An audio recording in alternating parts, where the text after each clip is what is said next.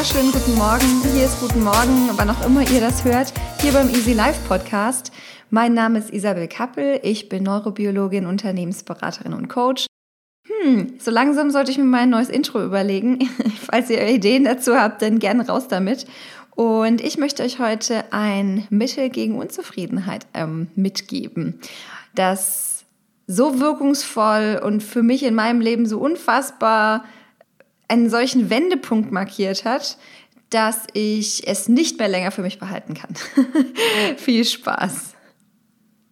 Kennt ihr das auch? Ihr seid immer mal wieder unzufrieden. Ihr habt das Gefühl, andere Menschen sind erfolgreicher. Ihr seid, ihr habt eine Ausbildung gemacht oder ein Studium und seid dann in diesem gelobten Land, diesem Arbeits- oder Berufsleben angekommen, von dem wir alle preisen und loben in, in Ausbildungszeiten ähm, von der großen Verantwortung, von den großen Projekten sprechen und siehe da, ihr sitzt dann da und denkt euch, hm, für diesen Job hätte ich eigentlich nichts lernen müssen und oder dieser Job überfordert mich so sehr, dass ich außerhalb meiner Komfortzone bin jeden Tag und ich kann nicht leisten, was ich mir mal ursprünglich ausgedacht habe.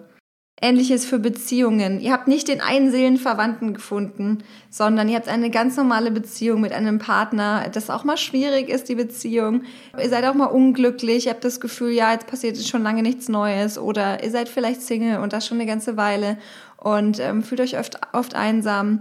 Und ähm, ja, ihr seht auf Social Media, dass andere Menschen jeden Tag großartige Erfahrungen machen, dass jede diverse Menschen jeden Tag auf Bali und in Mexiko am Strand rumsitzen und jeden Tag ihre, ihre Meditationsroutinen schaffen, ähm, erfolgreiche Projekte umsetzen und eine und, und wunderschön sind natürlich auch, Schönheitsidealen entsprechen. Und die finden natürlich ihren Seelenverwandten und diese natürlich top erfolgreich. So, und in all dieser Vergleichbarkeit oder in all diesen Mustern, wer sich da jetzt wieder erkannt hat oder merkt, er kommt einfach im Alltag immer zu kurz und immer sind es beispielsweise die Kinder, der Hund, der Ehemann, die Ehefrau, äh, der Partner, der, der Chef, die Mitarbeiter, die Kollegen, ähm, die ich mir selbst und meinen eigenen Bedürfnissen vorne wegstelle und am Abend ist der Tag wieder vorbei und ich habe nichts für mich gemacht und bin nur durchgehetzt. Wen es so geht, der, der möge sich die nächsten zehn Minuten in aller Kürze und Würze anhören, denn hier gibt es das Gegenmittel. Ja, all das, was ich gerade beschrieben habe, sind Effekte, die unser modernes Leben mit sich bringen. In den westlichen Industrienationen steigt seit der Industrialisierung, also seit knapp 150 Jahren, die Unzufriedenheit stetig und ständig. Wir haben eine, einen unglaublichen Anstieg von Depressionen, Burnout, Suchterkrankungen, von Menschen, die in Großstädten vereinsamen. Und lasst euch gesagt sein, das Schmerzzentrum unterscheidet im Gehirn nicht zwischen Einsamkeit und physischem Schmerz.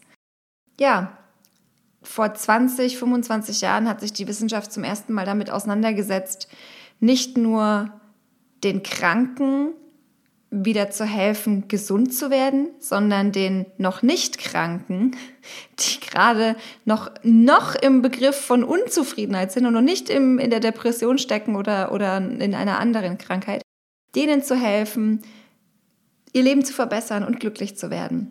Also wenn wir von einer Skala sprechen, dann sind wir bei den neutral bei der Null. Wenn wir von der Null Richtung minus fünf in den negativen Bereich gehen, dann werden wir krank. Dann kommen da so langsam diese ganzen ähm, psychischen und körperlichen Krankheiten. Und wenn wir von der Null in die andere Richtung marschieren, in den positiven Bereich bis zur plus 5, dann kommen wir in den Bereich, wo wir Schritt für Schritt gesünder und glücklicher werden. Und die meiste und die längste Zeit hat sich Psychologie und Medizin nur damit beschäftigt, die minus 5 auf die Null zu heben. Die Menschen, die irgendwo krank geworden waren, bis hin zur Null zu begleiten. Die positive Psychologie hat sich jetzt damit auseinandergesetzt, die Nuller oder vielleicht noch sogar minus Einser auf die 5 zu heben. Ein ganz neuer, eine ganz neue Einsicht und ich finde sie großartig, bin ein Riesenfan dieser positiven Psychologie, die sich in den, vor den 20 Jahren etwa entwickelt hat und das zentrale Element dieser positiven Psychologie nennt sich Dankbarkeit. Babam. Ganz einfach. Ja, was hat es mit der Dankbarkeit auf sich? Die Wissenschaftler haben sich Menschen angeschaut, die von Natur aus glücklicher sind als andere und haben geguckt, was die intuitiv richtig machen und haben versucht, diese Kriterien zu isolieren, zu benennen. Ähm, es gab fragebogengestützte Auswertungen und so weiter und so fort. Und in all dieser Psychologie oder in all dieser Forschung kam heraus, dass Glück davon abhängt, wie dankbar man ist. Das klingt jetzt wieder Dankbarkeit wie so ein Hashtag aus der Selbstoptimierungsbranche und da müssen wir uns alle kurz setzen, weil unsere vielleicht inneren Widerstandsmechanismen da hochgefahren werden, ist das aber nicht. Ich möchte euch kurz erklären, warum Dankbarkeit ein absoluter Wendepunkt bei mir in meinem Leben war und was es empirisch und studienmäßig so gibt und wie sich das tatsächlich in den Alltag integrieren lässt. Menschen, die dankbarer sind, bezeichnen sich selber als glücklicher. Sie finden leichter Anschluss im sozialen Kontext, sie finden leichter Freunde und was ganz wichtig ist, sie sind resilienter. Sie können besser mit Krisen umgehen und können diese besser und schneller bewältigen und werden dadurch seltener krank. Dankbarkeit. Was ist das jetzt? Dankbarkeit ist erstmal einfach ein positives Gefühl, eine Lebenseinstellung, eine, ein ja, Aktionspotenzial in einer Nervenzelle, ähm, so einfach und so, so schlicht. Und Dankbarkeit beruht aber auf einem evolutionär Jahrtausende eingebrachten Muster. Und zwar gibt es das Prinzip, genau, und zwar gibt es das Prinzip der Reziprozität oder der Gegenseitigkeit. Das ist jetzt etwas, mm, das gibt es als psychologisches Phänomen, das hat sich irgendwann mal in unserer Evolution als Verhalten ausgeprägt. Das gibt es aber nicht nur bei Primaten, bei uns, sondern das gibt es auch bei vielerlei Säugetiere. Es gibt es auch bei Fischen und es gibt es auch bei Vögeln. Also in der ganzen Wirbeltierklasse ist dieses Tauschen zum gegenseitigen Vorteil vorhanden. Und wahrscheinlich ist das der Urvater unserer späteren Dankbarkeit. Ich möchte euch kurz erklären, was das ist. Also wenn ein, ein Tier, nennen wir es mal ein Erdmännchen, Hunger hat und ein anderes Erdmännchen zeigt eine Futterquelle, beispielsweise ein, ein Strauch mit Beeren, ein, ein, ein, ein Nest mit Eiern, dann empfindet dieses Tier in seinem Gehirn Dankbarkeit. Und zwar in seinem Belohnungssystem. Das heißt, das Belohnungssystem wird positiv aktiviert und es möchte danach diesen Gefallen erwidern. Und es entsteht ein Wunsch zur gegenseitigen Verpflichtung. Das nächste Mal, wenn das andere Individuum dem, dem ursprünglichen einen Gefallen erwidert, dann wird dieses wiederum Dankbarkeit empfinden. Und so hat Dankbarkeit über die ganze Wirbeltierklasse dafür gesorgt, dass wir uns umeinander kümmern. Und das ist die Grundlage von sozialem Verhalten. Das heißt, wir wurden auch mit der Zeit immer besser, jetzt sprechen wir mal von Menschen, dass die Gefühle im Gesicht anderer Menschen zu lesen. Das war wichtig für unsere Kinderaufzucht und für, für die Kinderaufzucht, für das ähm, Aufziehen unserer Kinder und für die, die Gemeinschaft. Denn der Mensch ist deshalb so erfolgreich geworden und hat den ganzen Planeten erobert, weil er so effektiv mit anderen zusammenarbeiten kann. Dazu musste er lernen, Gefühle in den Gesichtern zu lesen, Empathie. Er musste lernen, zu kooperieren.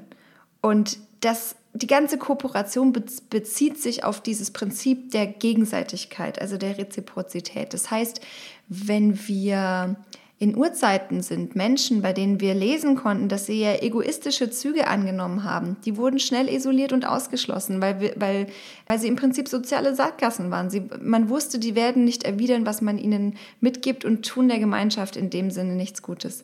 Und deshalb sind wir die Überlebenden von Vorfahren, die auf Gegenseitigkeit, auf Kooperation und auf Zusammenhalt ähm, geprägt wurden.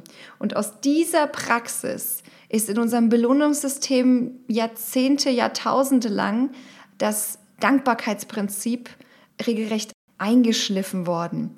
Und wenn wir uns heute jetzt viele Jahre später, die Evolution ist, äh, die, die, hat, die hat nicht gestoppt, die ist immer noch im Gange und wir, die letzten 10.000 Jahre kulturelle Entwicklung sind sehr, sehr, sehr kurz im Vergleich zu den vielen hunderttausend Millionen Jahren davor. Das heißt, unser Gehirn ist nicht sehr viel anders als vor 10.000 Jahren.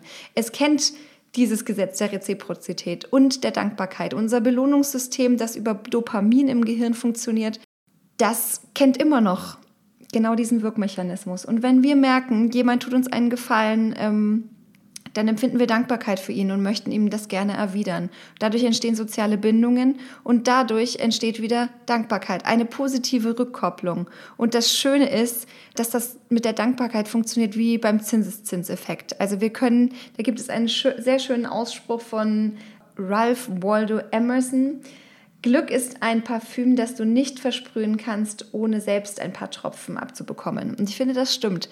Wir können, wir können nicht anderen Gutes tun, ohne selbst glücklich und dankbar zu werden. Und umgekehrt, diese Dankbarkeit empfinden die wieder. Das heißt, die soziale Bindung wird darüber gestärkt und sie sind auch, ähm, sie empfinden das auch wieder. Also es ist ein selbst, ähm, ein positiver Feedback-Loop, wie wir das in der Biologie nennen. Und das ist das Schöne. Das heißt, wir kümmern uns mehr um andere und dadurch auch noch um uns selbst. Wenn wir das mal weit mit einem Beispiel untermauern. Ihr kommt in eine neue Stadt und ihr seid verschlossen und ihr fühlt euch klein und einsam. Und ihr habt das Gefühl, ihr seid in eurem Job nicht erfolgreich und ähm, ihr habt keinen Anschluss. Das erste Mal, wenn neue Kollegen euch einladen werden zu etwas und ihr habt das Gefühl, ihr seid nicht erfolgreich und ihr seid mit euch nicht im Reinen, ihr werdet vermutlich euch nicht gerne öffnen und werdet die Einladung ausschlagen. Und dadurch verliert ihr eine Möglichkeit, Anschluss zu finden und diesen Gefallen, dass sie euch einladen, zu erwidern eines Tages. Und dadurch entstünde vielleicht ein neues Netzwerk. Wenn ihr euch traut, diese Einladung anzunehmen, dann möchtet ihr den neuen Kollegen gegenüber dieses erwidern. Ihr ladet sie vielleicht selbst irgendwann ein. Ihr geht mit ihnen in den Biergarten. ähm, oder jetzt nicht aufs Oktoberfest, das fällt dieses Jahr aus, aber ähm, zu einem anderen Event. Und dadurch entsteht wieder sozialer, soziales Feedback. Ihr werdet zum Beispiel im Job dadurch vielleicht an der einen oder anderen Stelle, wird an euch gedacht werden, weil man euch kennt, wenn man weiß, hey, wir haben uns unterhalten und neben all den Dingen, die sie im Job macht, ist sie doch noch vielleicht Meditationstrainerin oder sie hat eine Hundeschule oder ähm, sie hat drei kleine Kinder oder er ist ähm, im Hockeyverein oder er ähm, liebt die Kunst oder er liebt klassische Musik. Und dadurch wird mehr an euch gedacht werden und ihr werdet vielleicht in Themen, die im Job wichtig sind oder auch in der privaten, im privaten Umfeld öfter bedacht werden. Und daraus entsteht wieder das, das Gefühl, ihr möchtet das erwidern. Und was ihr damit tut, ist zum einen, ihr festigt eure sozialen Bindungen. Das ist übrigens das, was, ich, was mich immer ja, sehr stutzig macht, wenn Menschen Vitamin B verurteilen. Denn Beziehungspflege oder Sozialkapital aufbauen ist eine der, also ich würde sagen, das Wichtigste im Leben sind Beziehungen aufbauen. Ihr lernt dadurch, ihr werdet im Prinzip intelligenter mit jeder Beziehung, weil euch jeder Mensch wieder eine einzelne Facette von euch zurückwirft und einen neuen, einen, einen ganz neuen ähm, Pool an, an Erfahrungen und Fähigkeiten mitbringt, auf die ihr zurückgreifen könnt, wenn er euch wohlgesonnen ist und ihr, und ihr ihm genauso euch euren Skillpool eröffnet. Über diesen Feedback-Loop, über dieses Belohnungssystem der Dankbarkeit.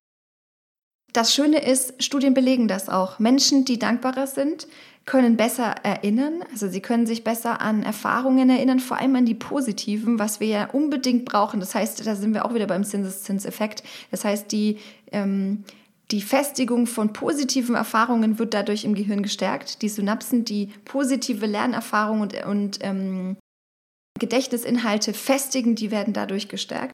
Und ihr entwickelt auch einen positiven Deutungsrahmen. Das heißt, wenn euch mal was passiert, ihr verpasst den Bus, dann steht ihr an der Bushaltestelle, es fängt an zu regnen und dann ruft euch der Chef an und sagt, Mensch, äh, wir haben das Meeting doch vorverlegt. Wenn solche, ähm, solche Dinge im Alltag passieren, dann könnt ihr sie deuten. Dann könnt ihr sagen, ach Mensch, das hat nichts mit mir zu tun. Wow, heute darf ich wohl was lernen. Menschen, die dankbarer sind, deuten positiver und dadurch verstärkt sich auch wieder das Erleben. Das heißt, sie haben das subjektive Empfinden, dass ihnen auch mehr Positives passiert. Und all das seht ihr, das zahlt ein auf dieses Konto positive Lernerfahrung, positive Rückkopplung. Und deswegen ist Dankbarkeit das zentrale Gefühl in der positiven Psychologie. Wie können wir das denn jetzt in unseren Alltag integrieren? Eine ganz einfache Praxis ist das sogenannte Dankbarkeitstagebuch. Oprah Winfrey ist eine sehr bekannte, ähm, ein sehr bekannter Promi, die schreibt das, glaube ich, seit 30 Jahren ähm, jeden Abend in ein kleines Büchlein drei Dinge, für die sie dankbar ist. Und ich habe vor drei Jahren angefangen mit einem, mit einem geführten Journal. also mit einem Buch, das quasi reflektive Fragen bereithält für jeden Tag. Das ist das Sechs-Minuten-Tagebuch. Ich bin großer Fan davon. Ich habe es ja schon einige Male angepriesen.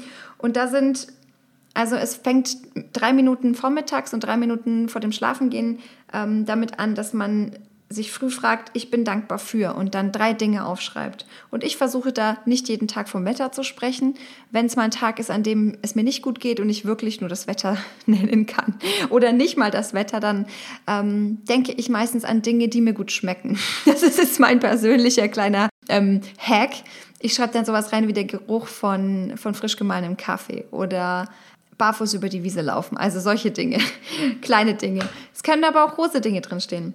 Dann, was würde den heutigen Tag wundervoll machen? Da schreibe ich mir persönlich eine große Sache auf, die ich an dem Tag umsetzen möchte. Eine und maximal drei kleine. Wenn die drei kleinen nicht fertig sind, nicht so schlimm, aber die große Sache muss erledigt werden. Das kann jetzt etwas im Job sein, das kann aber auch für euch persönlich sein.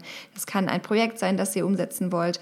Das kann eine Schultüte basteln, was auch immer sein. Und die, die dritte Frage am Morgen ist eine positive Selbstbekräftigung. Also eigentlich keine Frage, sondern ihr werdet aufgefordert, euch einen positiven Satz für den Tag mitzugeben.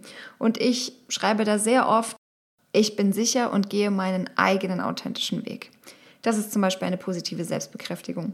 Und einmal pro Woche bekommt man die Möglichkeit, die Woche zu reflektieren mit ähm, Wochenfragen. Zum Beispiel, was war ein exzellenter Rat, den dir jemand gegeben hat? Was denkst du, war der wertvollste Rat, den du jemandem gegeben hast? Und da muss man sich dann schon mal vielleicht eine halbe Stunde hinsetzen und überlegen. Und dadurch wird dieses ganze Erleben und das ganze Erinnern an Positivität verstärkt. Ihr merkt, diese reflektiven Fragen, die, die tun gut und die verstärken diesen Feedback-Loop. Und jetzt möchte ich euch zum Abschluss noch von einer einzigen Studie berichten. Alle anderen Studien, die ich gelesen habe oder von Kollegen übernommen habe, die sich mit diesem Thema auseinandergesetzt haben, die packe ich euch in die Infobox. Aber von einer Studie möchte ich euch zum Abschluss noch berichten und dann seid ihr entlassen. Und zwar die sogenannte Nonnenstudie. Und dazu lese ich euch heute was vor. Kaum eine Studie demonstriert den Zusammenhang zwischen einer positiven Grundeinstellung und der Lebensdauer so deutlich wie die sogenannte Nonnenstudie. An dieser über 70 Jahre geführten Lebenszeitstudie nahmen 180 Nonnen teil. Um in das Kloster aufgenommen zu werden, mussten die beobachteten Nonnen eine zwei- bis dreiseitige Autobiografie schreiben. Als sie diese in den 1930er und 40er Jahren verfassten, waren sie durchschnittlich 22 Jahre alt. Innerhalb der 180 Autobiografien wurde untersucht, wie hoch der Anteil negativer, neutraler und positiver Wörter und Sätze war. Anhand dieser Anteile wurden sie in vier Gruppen mit je 45 Nonnen aufgeteilt. Die Resultate waren beeindruckend. Die 45 glücklichsten Nonnen lebten im Durchschnitt zehn Jahre länger als die 45 unglücklichsten. Mehr als 90 Prozent der glücklichsten Nonnen waren im Alter von 85 noch quicklebendig.